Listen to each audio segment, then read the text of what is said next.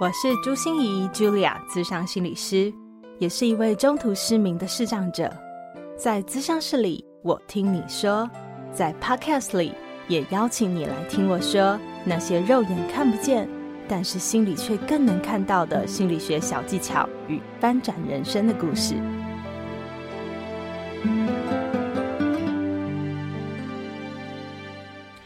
Hello，亲爱的朋友，你好吗？我是朱心仪 Julia，咨商心理师，欢迎收听朱心仪说心里话。这一集我真的是要大大忏悔啦，因为我居然把来宾的名字念错了。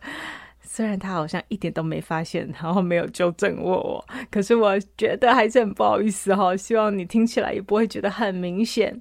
慎重介绍，他是专长于协助人们处理内心创伤的无力健心理师。不过这一集我也真的要邀功一下哈，因为我已经好久没有从头到尾一字不漏的听完一本书了。而吴丽健心理师所出的《解离女孩》这本新书，就是一本这么吸引人的书啊！小说里的主角是一个名叫思雅的女孩，因为童年的创伤经验，患上了解离性身份障碍症，也就是多重人格，这是我们俗话说的哈。那心理师艾迪如何带着他一步一步发现自己，面对创伤，并且跟创伤共存的过程呢？我想到有一本很火红的畅销书，叫做《二十四个比例》，不知道你有没有看过哈？嗯，我是没有统计过到底有几个思雅啦哈，但是真心希望这本书也能够如此畅销，因为我们常常会认为啊，多重人格应该很罕见吧，应该离我们很遥远吧。但是吴立健心理师却让我们看到，其实我们每一个人的内在都有好多这样的部分哦。如何让这些部分能够好好的对话，好好的共处，才能让我们活出更真实的生命？这一集特别献给觉得内在有好多小声音在打架呀，觉得自己常常陷于矛盾中的朋友们。出版社也准备了两本《解离女孩》，要送给我们朱心怡说心里话的朋友。赶快到我的粉丝专业朱心怡视障心理师参加抽书活动喽！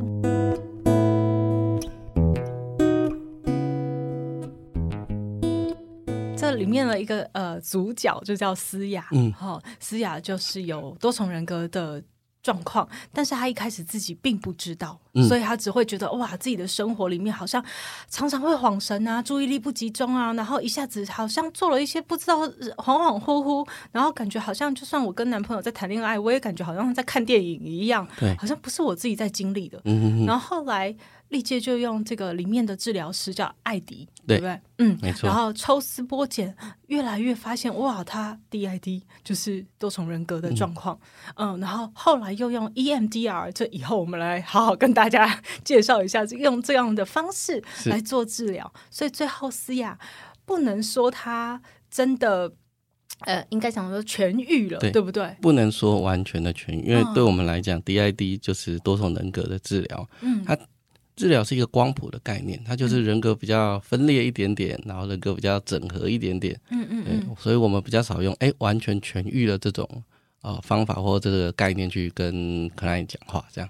对啊，我们视障者也是这样，我们就很讨厌人家说我们走出来了。你什么时候走出来了？没有走出来了的时候，我们都一直在走。对对对对对。好，所以后面的结果是思雅能够跟他的 DID，跟每一个他的身份。嗯，比较和平的共存，比较和平的共存，然后以及呃，不会一天到晚在思雅没有注意到或思雅呃完全没有意识的情况下自己跑出来这样。嗯嗯嗯嗯嗯，就是没事就在后面休息，有事情就出来讨论一下。就是背景模式和这个叫什么前面的这个主主角的模式，对，在驾驶舱还是在后面休息室这样。OK OK OK，嗯，所以我觉得很特别，就是你会想要写这个，我因为我看了。呃，虽然我自己真的觉得思雅的创伤应该算是小小咖，嗯、就是没有太可怕，嗯、然后而且有一个蛮温暖的转化的过程。嗯嗯。可是很多我们遇到更大的创伤或复杂性创伤的那个长期被性侵、长期被家暴、长期被忽视的那个那个状况是很多的。然后我就在想说，哇塞，力切，你会写这种一本书，就表示你一定经验过非常多创伤的个案，哦、对，对不对？对，我主要工作的 client 就是个案，就是 client 的意思。我主要工作的 client 其实就是以创伤为主，嗯，所以我大部分的个案都是创伤的个案。是啊，是啊，所以每天会接触到不同的创伤。那要 那那那那一第一个是你自己，呃，是怎么怎么怎么能够跟这么多创伤在一起？然后第二个就是那是什么起心动念会让你想要写这本书呢？嗯，我说呃，你说我怎么跟创伤在一起嘛？嗯、就是也没有哎、欸，就是因为后因为我们一开始。我之前在学校工作，所以对创伤的治疗的个案跟概念就还 OK，就有稍微学习一点点。可是我后来开始到社区工作，就是职场所跟神经科诊所的时候，那我们诊所的医生就对创伤很有兴趣，所以他就一开始就写了很多创伤的文章，所以大部分会来的都有一些创伤。那默默的，我们就开始接受到很多的创伤的一些个案，所以。你也躲不掉，他们就来了。你就是要想办法协助他们。你有想逃过吗？呃，有想说，为什么我的个案的难易度都这么高？我到底在干嘛？嗯，可是这就不是我们能决定的啊。那我们也不能去选择嘛。嗯、就是个案来了，我们还是要尽心的去帮助他们。我们不会说你这个太困难，把你转掉。你可以啊，嗯、你大可以这样哎、欸。嗯、呃，如果我觉得我还就是我。我如果会转介到其他人身上，应该是代表我没有办法再帮助他了。嗯，对，我比较不会说哦，这个有点困难。虽然我觉得我可以帮助他，可是我不想 跟他工作，太耗能，我把他转掉。嗯、呃，基本上我不太做这种事。所以听起来哦，就是我我觉得处理创伤治疗的呃专长的心理师，嗯，好，就是有很多我遇到过很多的这样的心理师，他就特别有这种喜欢处理创伤。喜欢处理重度的，喜欢处理很难的的那种兴趣，可是听起来你没有。你都要跟我稍微聊聊天，舒缓一下内心的不适，也没有特别的事情要处理，只是想找人陪你说说话，这我也很欢迎。我已经很久没有遇到了，所以应该是说你选择的场域，你选择的、嗯、呃这个这个呃族群，好像就就会跟他们碰到。嗯，因为对啊，因为后来我选择两个比较深入的治疗法，都是创伤为主的治疗法，一个就是我们刚刚写的 EMD 啊另外一个是呃身体经验创伤疗法。那这两个刚好都是以创伤为治疗主体的创伤呃治疗方法。嗯，对，所以我。我觉得我后来我觉得我躲不掉了，他们一定会一直出现，所以这就叫敬业，对，就尊重我们的职业，也尊重我们的 client。对，嗯，我也想要随便聊一聊，或者就轻松聊一聊就好。对对对，我们就是谢谢光临，然后欢迎再度光临就可以了。我我现在几乎没有这种 case 了。啊，都越来越重。嗯嗯嗯。哦，因为对啊，看到你都可以 handle 嘛，大家都越来越信任你了。然后我想也会有很多心理师把很难的个案都转介给你了。嗯、呃，我觉得转介的都很困难呢，就是。如果会接收到别的心理师转给我们的，嗯、或是其实我们也是啊，就是我自己转给别人的，因也是我觉得这个超棘手的，我才有可能会转出去。嗯，对，所以转介都都是困难。对，所以跟创伤就是不是你刻意选择的，可是就是逃不过了，就是要与创伤为伍。那这样子的呃，这样子的经历，又怎么去让你起心动念想要写这样一本解离女孩的书，而且是用小说、用心理治疗的角度来写呢？哦？对啊，哦，其实这有分原因呐。很久以前的原因是因为就是亲朋好友知道我是心理师吧，然后有些不是我们业内的人啊，就会比如说看电视或看电影，就说：“哎，这是什么？这是什么？”那我可能就想，哎，这个可能是强迫症啊，或者是啊，这是忧郁症。嗯嗯，对。然后他们听完都还好。嗯。然后就哦，这个是多重人格，因为对一般人来讲，我们会讲多重人格，而、啊、我们业内自己讲讲 DID。嗯嗯，我说哦，这是多重人格。然后我们就会发现，他们就会开始问我问题，说，哎，那个是什么原因？这个是什么原因？哎，你觉得那个人格是真的吗？哦，为什么会会会变两个？啊，变完之后，他那个会不会变得很厉害，或力气很大，或开始会其他国家的语言之类的？嗯对，很原因是因为大家好像在听到这个的时候是是会很好奇，然后很有很多非常刻板的印象，比如说危险啊，比如说变身之后就会变得有一些超能力，嗯，对，所以我就会发现说，哦，好像我们一般人，就一般的社会大众，对于这个 DID 其实是有一些很很很多的想象，跟很多的刻板印象跟不解。对，又想知道，但是又怕知道，嗯，然后就很害怕。对，又觉得很可怕，这样子。嗯，所以这个是很这很久以前的原因。后来我就想说，好，那既然大家对这有兴趣，然后我也接触过一些，我就想说，那我要不要出一点总集，就是把我经这几年的一些经历都把它写下来之类的。所以一开始我就想说，好，既然我要写，我一开始就觉得要写一个。要用小说的模式，而且是一个完全虚构的小说的模式。为什么？为什么？你会这样想？因为，嗯、如果要写，因为如果要写真实的小说，个案案例改编的话，我们通常会跟个案讲嘛，然后得到同意书之类的。可是这会有个问题是，如果今天因为写书要写很久，如果我二零二零年开始写，我也拿到同意书了，我写到二零二三年的时候，他说：“哎呀，我考虑一下，我觉得还是不要好了。”呃，按照伦理，我们这本书就直接把它丢垃圾桶。是的，对，这是第一个问题，就会有一些不可抗的因素。那第二个问题是，假设他真的出了，他都说好，他真的出了，那卖了两三个月或两三年之后，他觉得好像引起了一些波澜，或者是他觉得，哎，这好像讲我，我要觉得这样，我过几年觉得这样不太好。他要说，呃，要我把书撤下来，我是撤不下来的，因为已经出版了。哦、嗯，所以其实会有一些，嗯。会有一些我不可抗拒，就是我如果得到他同意，我开始写之后，我没有办法预料到第一刚刚第一个问题或第二个问题，对，那是为了尊重，可能我们本来就不希望伤害到他们，嗯，所以与其这样，我不如从头到尾 都自己想一个出来。这样子就比较不会遇到刚刚两个问题。我觉得你的心情跟我好像哦，因为我的 podcast 里面从心里挖宝这个单口节目啊，嗯、我就是常常会分享一些案例，嗯、然后跟大家来。其实我就是想要呃传达一些我自己想要传达的一些心理，不管疗愈的方法啊，或者是你如何看待自己的角度啊这些东西。可是我发现去征求。同意都很困难，所以我干脆就自己虚拟，就是好多好多不同的状态，然后去把它融合在一起。哦，对啊，嗯，尤其是呃，比较担心的是一开始他同意，可是后来想想，觉得还是不要好了。对，或者是说他觉得这个说出来，他一开始觉得还好，可是某一天夜深人静的时候，听起来就觉得 越想越不对劲。对，那我这个伤害已经造成了，我也不知道怎么办，完全没救了。对对对对，你他可以还有办法拉下来，书送出去，大家就开始在外面。流传了，是是是，回不来，对吧？唉，所以对，一开始我就觉得，我一开始就把改编这个选项拿掉，嗯哼，也是为了保护可爱啦。对，没错，嗯，没错，没错。所以我常常就写到一半，我就跟大家说，就是我后来出了啦。嗯，如果有人问我，或如果有可爱，就是知道我出书，我第一句话就是，哎，这不是写你。他们说，哦，我知道，我知道。我说，哦，没有，我再重新告诉你一次，我怕你看到一半，或者你没看也没关系。我怕你看到一半觉得，哎，那是不是在写我？不是，哎，可是立秋，我也想跟你分享一个很特别的经验哦，嗯、就是我觉得呃，我们会这样想，对不对？这是我们的顾虑，嗯、我们觉得这是我们的温柔，我们对个案的保护。嗯、但是我常常发现我的个案啊，会跟我讲说：“老师，你上一集是不是在讲我？”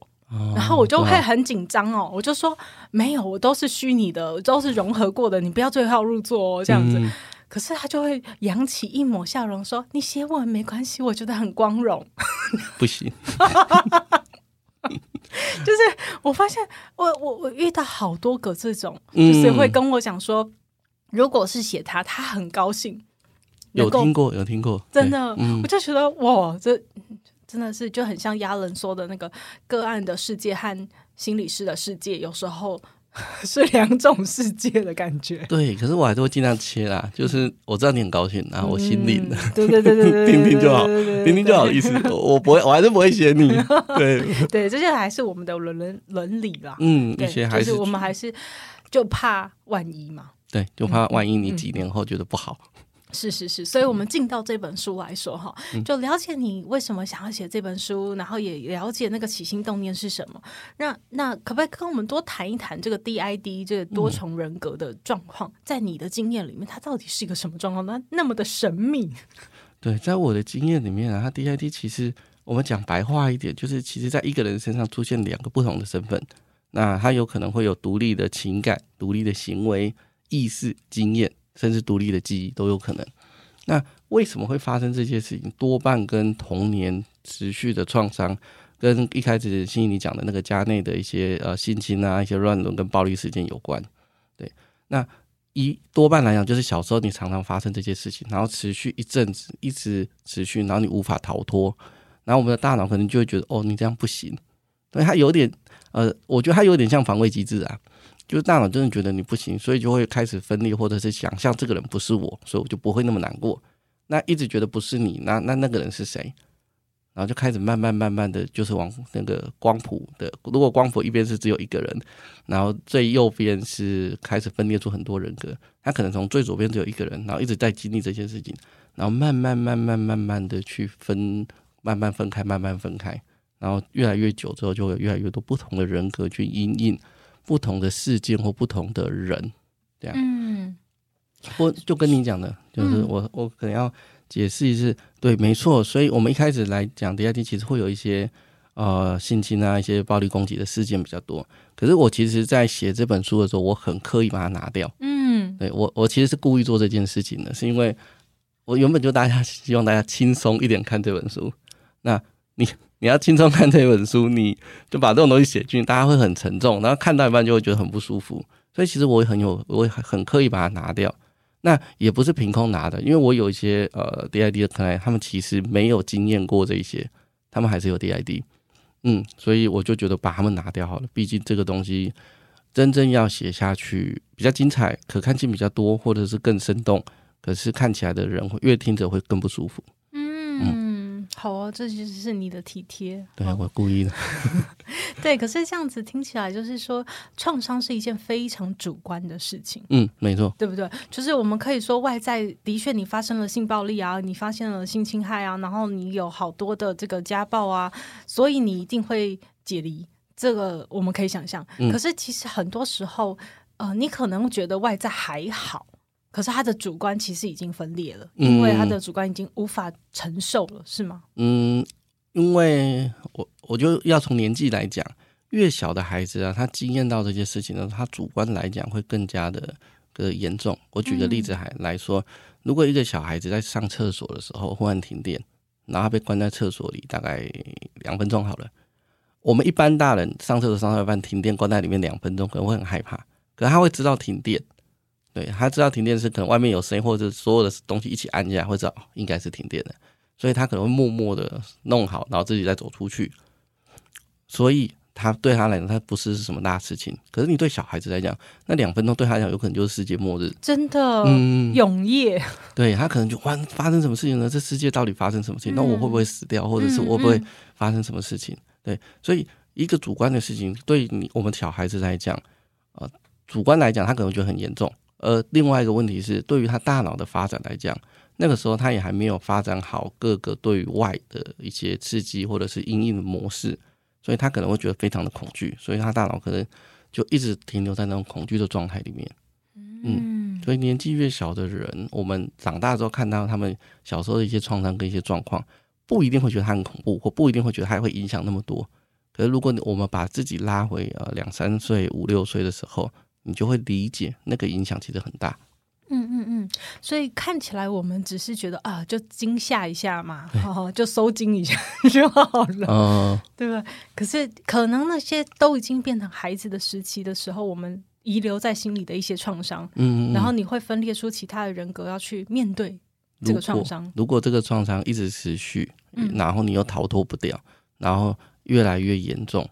然后跟暴力啊、冷落啊、忽略或性侵有关，那就比较有可能。我们讲可能啊，比较有可能之后会有 DID 的风险在。所以并不是第一次就会发生，它产生另外一个人人。不会，我我经验里面啊，我不敢讲这世界上，嗯、我自己经验里面，嗯、他们都有长期无法逃脱，然后从童年开始的创伤。嗯，呃，几率比较高。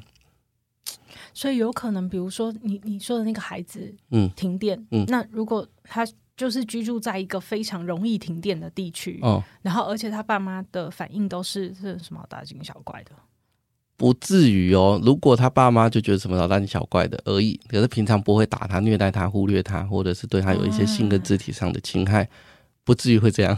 OK，他可能慢慢可以调试说，哦，这就是停电。对，这就是停电。我出去之后，我爸妈虽然觉得没什么好大惊小怪，可是他们会在那边不会打我或骂我，嗯我不会有生命跟危险或被遗弃的感觉。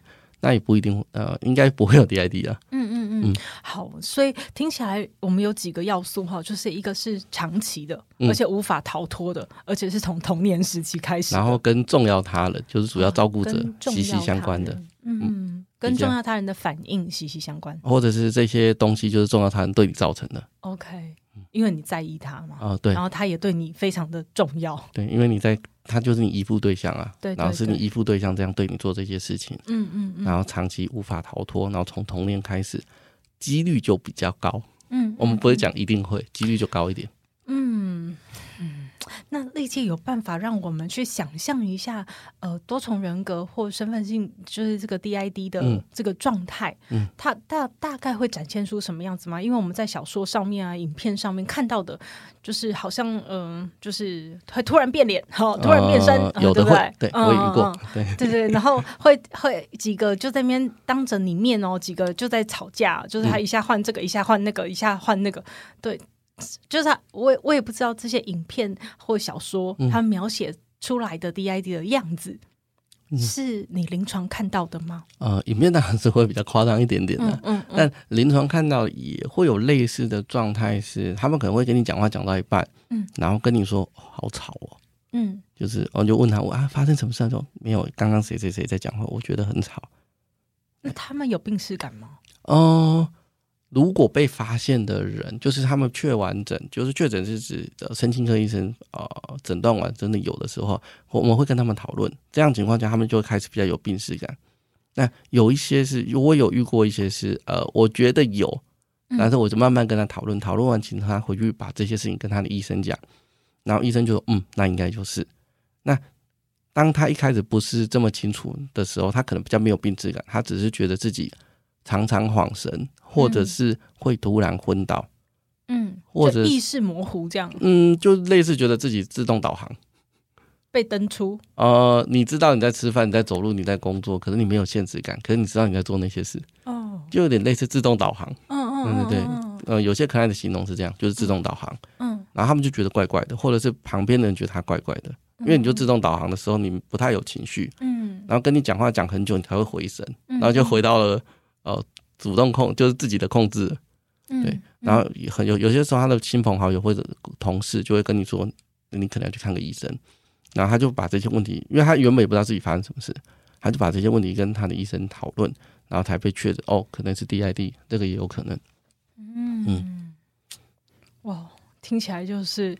呃，所以有点像是那个，有时候鸡同半上身，有时候鸡同全上身。呃，呃，我觉得可以这样讲，哎，就是有些时候啊，你问说他们有没有病耻感嘛？通常如果跟正式介正式有医疗介入或者身心科医生啊、心理师介入了，他们就会慢慢的开始有病耻感，知道自己发生什么事情，嗯、那就会比较容易跟我们说的人格，因为书里上讲的是 part，嗯，就会比较好跟这些 part 开始互动。嗯嗯嗯，嗯你比较有意识说那些 part 原来是各个是什么？因为像你的每一个 part 都有他的名字，都有他的个性，都有他的穿着举止，都有他在意的部分。哎，这个已经对，这个已经分到很很外面了。因为光谱嘛，如果是最左边是一个人，最右边是很多人格，会有到这个程度的情况下，代表的事情是他已经分得很出来了。已经很到光谱的另外一边。对对对，有一些 part 是他们不会完全转换，嗯、可是 part 出来的时候，比如啊，我们用通俗主人格好了，part 出来讲话的时候，主人格意识不会断掉。嗯嗯。可是他会觉得好像真的在这个身体里面有很有人在讲话，然后他很愤怒或很难过。嗯。然后讲出来的时候也会换一些语调或声音，可是你主人格的意识不会断掉。嗯。那他就比较在在没有到那么光谱的那么的极端，他就在。中间偏右一点点那样，嗯嗯嗯嗯，我觉得力切在这一本书里面强调了一个非常棒的概念，就是其实我们每一个人都有 part，对，就像是你说的光谱，对，它就是我们每个呃最简单的方法，你把它想成你的脑内小剧场，嗯嗯嗯，对，我们有时候在做一些事情呢，我们就会有一些小剧场，哎、欸，他是不是喜欢？嗯、呃、嗯，这样好吗？还可以吧，应该可以。那如果我们没有收到，你为什么会有这些小剧场？一定是因为你过去某些经验影响你，你才会这么在意，或才会这么思考这么多啊。嗯，那你把它想象成你过去的发生事情严重个十倍或一百倍，你这个小剧场就会大十倍或一百倍。那甚至甚至最后会大到说你自己没有办法去控制了。就如果一般人很难想象，呃，DID 会长怎样，你用这个小剧场的想法去想。对，你内心有天使跟恶魔，我今天要翘课吗？啊，不行，老师对我很好哦，没有。可是我觉得我们人应该要好好的照顾自己。嗯，对对对，那就是两个而已。可是如果你很多个，你大概就会发生，就是无法控制或声音太多。嗯，所以像也像是我这呃在节目中有讲过的内在小孩。嗯，没错，对对，这也是我们的一个 part。对，内在小孩其实就是 part 的一种。哦，嗯嗯嗯。然后他是以小孩子的形态嘛，就是、对他还没有长大嘛。对，可是有的 part 是长大，或者是老年人，或者是呃有智慧的长者，或者是管理者之类的。所以我们会说，内在小孩其实是 part 的一种。对我自己的看法来讲，内在小孩其实是 part 的一种。可是 part 有些时候是不是以小孩的形态出现？嗯嗯嗯嗯。那他为什么呃分裂出来的 part 会用这么多种不同的面相啊？你、欸、这个我其实不太清楚哎、欸，呃，但是我觉得会跟他们在成长的过程当中接触到了一些呃媒体啊，看的一些书啊，得到了一些经验有关。嗯，对。那我们发现有的人的 part，呃，这边会比较吊诡，是有 part 通常不会自己告诉自己，告诉可爱叫什么名字。对，可是书上里面会有一些 part 的名字嘛。可是我真正在经验上面的时候。哦，这些 part 的名字多半跟主角的生长背景有关。嗯，对。如果你很喜欢看中国历史小说，你的 part 的名字就有可能比较像是古人的名字之类的。如果你喜欢看科幻小说，就会 part 可能个性会比较科幻一点点，或者是名字会比较科幻一点点。嗯嗯。所以我自己在猜啦，这就没有科学验证。我自己在猜，这些 part 出现的名字或身份都会跟你的。生长背景会有一点点类似，或一点点连接。嗯嗯，所以我我刚才就在想，所以你书里面的思雅，嗯，她可能是什么样的生长经验出来的？哦，才会长成这个样子。对，你看它有几个 part，像什么美恩啊、嗯、口罩啊，然后还有一个、嗯、一一直说动漫那个叫什么彩虹啊？对对，彩虹。对，就一直说动漫梗的，然后一个非常爱健身的，嗯嗯嗯，一个女生。对，所以他。本身我的设定，他就是比较像是中产阶级的孩子出生的，嗯，所以他可以接收到一些呃流行的一些资讯，对。然后思雅香本身他如果没记错，设定就是日文系的，嗯，所以他会接触到一些动漫啊，或者是一些日本的流行的一些文化，嗯，那所以这一些东西都跟他 part 的形成可能会有一些关系。那以及他生长的背景里面，他可能会呃好好的就是。外表啊，他们可能有有的时候会在意外表，所以其实就会去融合一些，比如说他担心自己不被喜欢，嗯，那长大的人怎么样会被喜欢啊？呃，可能就是比较漂亮或者是身材比较好的女性，嗯，就比较容易被喜欢，所以这样子去帮他们去做一些连接。对，一定要很瘦。对，不过这些 part 其实不是我凭空去捏造的，意思是说，其实我们在接触很多 DID 的 client 的时候，他们都会有类似这些 part，就是他们。个性不一定会一样哦，可是类型会长很像。像大部分的我们去接触的都会有个小孩子，嗯，那小孩子有可能是很天真的，也有可能是很受伤的那一个，嗯，可是大部分的可能都会有个小孩子 part。你说像是你的小思雅，对，对对对，几乎我没有遇过没有小孩子 part 的 DID 的可爱，只是那个小孩子的个性是什么不一样，嗯嗯，然后大部分也会有一些是。呃，来统合这一切的人，嗯嗯嗯，对，所以其实我们设定的这些 part，呃，施雅、美恩啊之类的，其实他们都是一些呃很典型的 part 会出现的样貌，对，那其他有些很非典型的就，就我就比较少，因为写在书里就会乱掉。是的，是的。对。可是我觉得思雅经过了一个非常难的这一关，我也想多请问一下丽姐，就是如何去承认每一个 part 的存在都是为了来帮助我的啊？哦、你知道这个这个观念很难，难对不对？超难的，对，就是我分裂出来的每一个 part，当我认识到他们、发现到他们的时候，哦。我的恍神，我的不，我的不专注，就是他们，他们在清，就是把我的主人格占领了。对对对，对，对，然后我还要感谢他们。对，我个人觉得这几乎是治疗这些 DID 最难的一个步骤。对，我也觉得。那很多人很难做到这一步，但因为写小说，如果我要写真实情况，我可能写三集了，还在讨论同一个问题，我为什么要原谅他们？那我为什么？对，很困难。这本来就是一个很困难，因为怕的出来的时候，会对我们主人格有产生非常大的生活上的困扰，或者他们可能会做一些犯法的行为。嗯嗯嗯，像二十四个比例也有类似的情节，欸，没错，对。所以很难去做，可是这个就是治疗的核心。再怎么难，你都要带着你的客人去看见这些怕的为什么会出现。嗯嗯，他他他出现的时候，理由是什么？他帮助了你什么？嗯呃，讲是这样讲，可能这一段就要做半年一年了。嗯，就是真的要让他们去回忆这些怕的为什么会出现，以及当初他怕的做这些事情的时候，他是你猜猜看为什么还要这样做？然后做完之后。他有没有带给你某一些呃好处，或补足你内心某一些缺憾？嗯嗯，就是要很细致的去跟他们讨论这些怕的做事情做出来的事情带给可爱的一些影响，一定有好跟坏啊。嗯，他们不一定会接受。对，对，现实环境就是长这样。嗯。嗯，我可以同理啊，我可以理解，但是这就是我们工作要做的事情。嗯，对，就是还是要带着他们细细的去看待这些东西。所以，就算我分裂出来的是多么的讨人厌的，哦、呃，一个流着鼻涕很爱哭的小男孩，或者是一个暴力倾向的，呃，一个女强人，嗯嗯、呃，然后非常的强势跋扈，没错，这个样子，我们都要去接受他，就是我们的一部分。对，你可能要去带着我们可能去思考，为什么他要这么跋扈。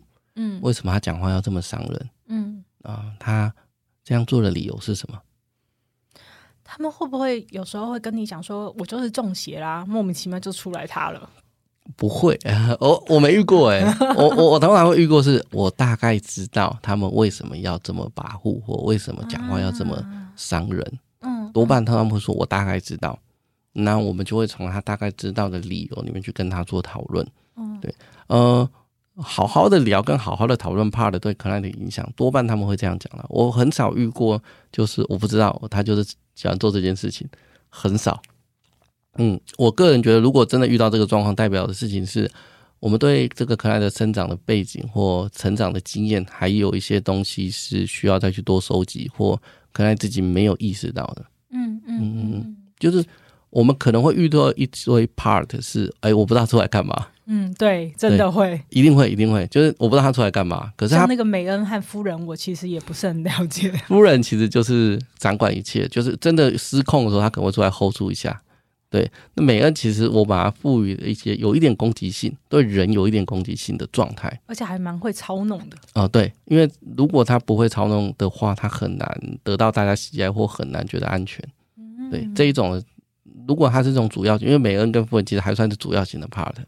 我们有些时候工作的时候会有一些，哦、呃，完全不知道他在干嘛的彩虹，呃，彩虹还有一点点，一点点叛逆，对，有一些是完全不知道他在干嘛的。那通常我们不会把太多的精力放在这些我不太确定他在干嘛，而且出来次数很低的 part 身上，因为你有更多重要的事情要做。嗯，没错。嗯，所以确实有可能会有一些 part 不知道在干嘛，可是比较少会有一些主要的 part 我不知道他在干嘛。因为这个一定有问题，如果你不知道，你一定要去问、理解跟发掘它的功能。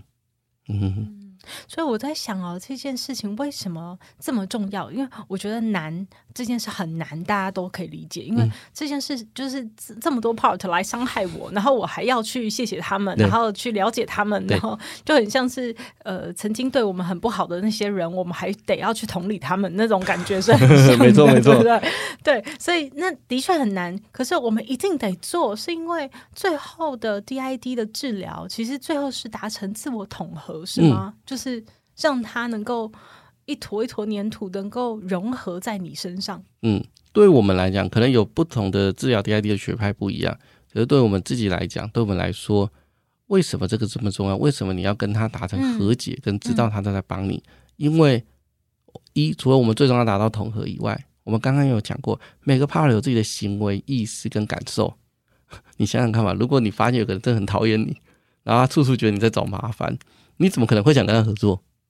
嗯嗯，你就会更防卫嘛。嗯、如果你的主人格一直觉得你很糟糕、很讨厌，然后想把你弄掉，嗯，想把你挤出去，嗯、你一辈子不要出现就好了。嗯、那个 part 不可能跟主人格合作，他就会来搞破坏。对，因为你不你不理我，你很讨厌我，那为什么我要跟你合作？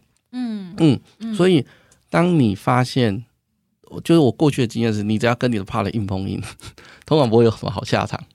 哇，嗯，他们会阻止治疗的进行啊。如果他发现你治疗就是想把它弄掉，或想要把它弄消失，你的治疗是，我自己的经验是，治疗是治疗不下去的。对，我还记得那个、嗯、那个思雅有 no show。嗯，对对对对对，嗯、一阵子就是他的 part 说不要去了，不要去了。对对对对对。那因为你们毕竟共用一个身体跟大脑，所以 part 的一些反应其实也会影响到主人格的一些行为模式跟思考，潜移默化还是会影响到一点点。所以，如果你一来就是一副就是我要把 part 弄掉，那 part 就会觉得哦，他如果觉得治疗师要弄掉他，就会讨厌治疗师；他如果觉得主人格要弄掉他，他就会讨厌主人格。嗯嗯，很正常啊。如果我们人，你知道有个人很讨厌你，那就是要把你排挤你，就是把你弄出去，你不可能跟他合作啊。没错。嗯嗯。那你知道我这样想的时候，就会觉得说，对，他的确就像一段光谱一样，我们可能每一个人。不一定会出现那么明显的有人格的 part，对。可是我们每一个人都有很多的面相，然后再细一点的看，其实我们每一个人都有很多的情绪。对。但是我常常看到的就是很多人是压抑、否认，想要把自己的情绪解决掉。没错，对不对？那情绪越解决，他就会越来跟你闹。没错。嗯，哦那个就是，其实那个就算是 part 的一种，因为 part 我们一开始讲叫做 emotion part。情绪 part，对对对对对，就是我们有一些有些时候你会遇到一些人有一些强烈，比如说平常都很压抑，嗯，可他生气起来，个性跟平常完全不一样。没错，还有人喝酒了以后就另外一个人了。喝酒我不讲，因为那是物质的问题，但是生气就还好。OK，对对，或者是当他嫉妒起来的时候，他会做出一些违背他原本常理的事情。对，我们就会觉得那应该就算是一种 part，就是当这个状态出现的时候，你跟你平常状态是不一样的。嗯，可是你退回去的时候，这状态、这情绪不见了的时候，你又恢复一般的正常的模式，你反而会后悔说：“我刚刚为什么要做那件事情？是我为什么要重伤我朋友？为什么要骂人家？”所以常常大家都形容那个叫理智线断裂嘛。哦、呃，对啦，对，对我们来讲，情绪的 part 就整整个掌控你的全身。我觉得，我们就觉得你把那个想成就是一个 part，它就是一个情绪的 part 出现。那他可能是愤怒，可能是嫉妒，可能是羞愧，嗯，所以他确实在干扰我们。可是这些东西都有由来嘛？是我们需要理解。嗯嗯嗯，你为什么要去理解？你刚刚为什么那么生气？你担心什么啊？那个生气保护了你什么？那个的做法其实就有点跟 DID 的工作是类似的模式。嗯嗯，只是他们啊比较轻微，还在光谱的一点点而已。是是是，但是我觉得今天真的是很邀请丽姐来哦。我觉得聊这本《解离女孩》，从这本书里面，我们去看到了 DID，然后去看到了呃，其实每一个人都有 part，然后只是光谱的不一样，然后如何我们好好的自我接纳，认回自己的每一个部分嘛。对，我觉得这很重要。嗯，呃，我们大家都常常忽略了自己的部分。所以有没有什么有关于这本书你还想跟大家分享的，或者想澄清的事情？好，这本书想跟跟大家澄清是，这个就是一本小说。他们不是案例的故事改编，所以里面其实有一些东西的出现场景啊，比如说在酒吧里跟呃跟督导，对对对，讨论一些事情，现实不会出现。那个算是你的督导吗？呃，你你把它算同台督好了，对对对，因为我不是很想要写一个很正式的这种督导，我想要用一种朋友的一个模式去讨论，对，所以我创造出这样的一个角色，对，那。它其实就是一个虚构的小说。我们日常真的找督导，大家都知道，我们在智商室里面好好讨论，我们不可能在酒吧讨论这些事情。对，我们也不会去去在智商室外面去提到克莱的名字。嗯，那这个就是因为呃，小说，小说对，我不这样写很，但是我已经觉得你很尊重伦理了，因为 你还会注意到说志雄先看了那个。那个那个包厢的门有被关起来，你们才开始讨论。哎，我对我我刻意从小细节里面可以看得出你有在用心。对，因为这其实很不必要，可是我觉得我还是写一下好了，就是想要让可爱呃，就是一般的社会大众知道是，哎、欸，这是小说。我们日常生活对这些事情保密是更更重要的。嗯嗯嗯。只是你一开始这样写超无聊。是，所以我觉得今天听到这历届讲的这个 DID 啊，我不晓得如果大家有更多有关于这个多重人格的问题，或者是自己有觉得自己可能有 part，可能嗯在光谱的某一个阶段里面，嗯，嗯，想要找你做一下心理治疗，或者是想要多了解一下这方面的事。嗯你可以有什么样的资源提供给大家吗？好哦，因为我自己有在经营自己的粉砖、IG 跟 Podcast 频道，那就叫健心见心理，就是健康的健，然后心，然后看见的见跟心理这样。我是听了好久以后才知道那是你太太。对，你就我三个都用一样名字，所以你在 FB 搜寻健心见理或 IG 或 Podcast 都可以找到我。那我在里面其实会分享一些心理学跟 Part 的相关的知识。不一定都会分享到多重人格 DID 啦，可是如果你在里面可以听到一些介绍，或者是你真的有问题，你可以私讯我。对，但我不会跟跟你做治疗，我会告诉你你在哪里可以找到我，或者是哪些地方有类似的人可以协助你。嗯嗯嗯嗯。那如果要找你的话呢？做心理治疗的话，如果要找我做心理治疗，我主要在呃。几个地方啦，就稍微讲一下，但每个位时间不一样，就在就是有问题可以咨询我。我主要在李正阳身心诊所，在南京三明，或者是一个叫国父纪念馆，在一个叫秘密心理治疗所，然后行天宫那附近叫点亮心灯啊，新北有一个地方叫顶溪，对，它就叫顶溪心理咨商中心。哇塞，你所以你你直登四个地方，我直登一个地方，资源报备三个地方，地方，哎呦，但是因为每个时间都不太一样啊，所以有些时候。哦可爱的时间不不配合的话，只能去某些地方，大概是这样。为为为什么想要四个地方？哦、呃，因为这几个都 这几个都一开幕我就在里面，那里面的那个经营者其实就是我们当初一起训练，或是当初我的老师，嗯，所以其实都是很早，就是刚几乎都是刚开幕我就在里面。可以，所以算开国元老哈？呃，也不算，呃，不算开国，但是算元老。对，就是当初开始去训练，或当初一起练习，都互相认识的朋友。嗯嗯嗯嗯嗯，所以难怪历届呃在书里面也有说，就是蛮累的，就是感觉好像舟车劳顿就已经跑来跑去。对 对对，可是每一个地方都有不同的意义，然后都有可以相处不同人事物，这可能也是一件好的事。没错。哦，这也是一种心理师的舒压。呃，就是接触到各个不同的人，对对对。OK，所以今天非常谢谢历届，谢谢谢谢，拜拜拜拜。心念转个弯，生命无限宽。